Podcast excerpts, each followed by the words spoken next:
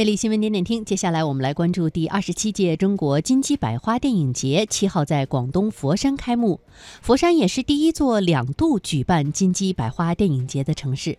在七号公布的提名名单当中，本届电影节大使吴京导演的《战狼二》获得了包括最佳影片、最佳导演、最佳男主角在内的多项提名。林超贤凭借《湄公河行动》和《红海行动》双片同提最佳导演，而刘昊然在《唐人街探案二》当中的表演，使得他成为了最年轻的百花奖最佳男主角提名者。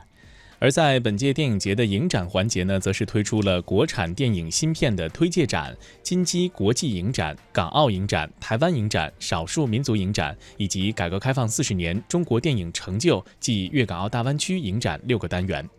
电影节期间还将举办中国电影高峰论坛、中国电影科技论坛、中国电影教育与产业高峰论坛、中国电影文学论坛等主题论坛活动，以及金鸡百花杯中小学生影评大赛。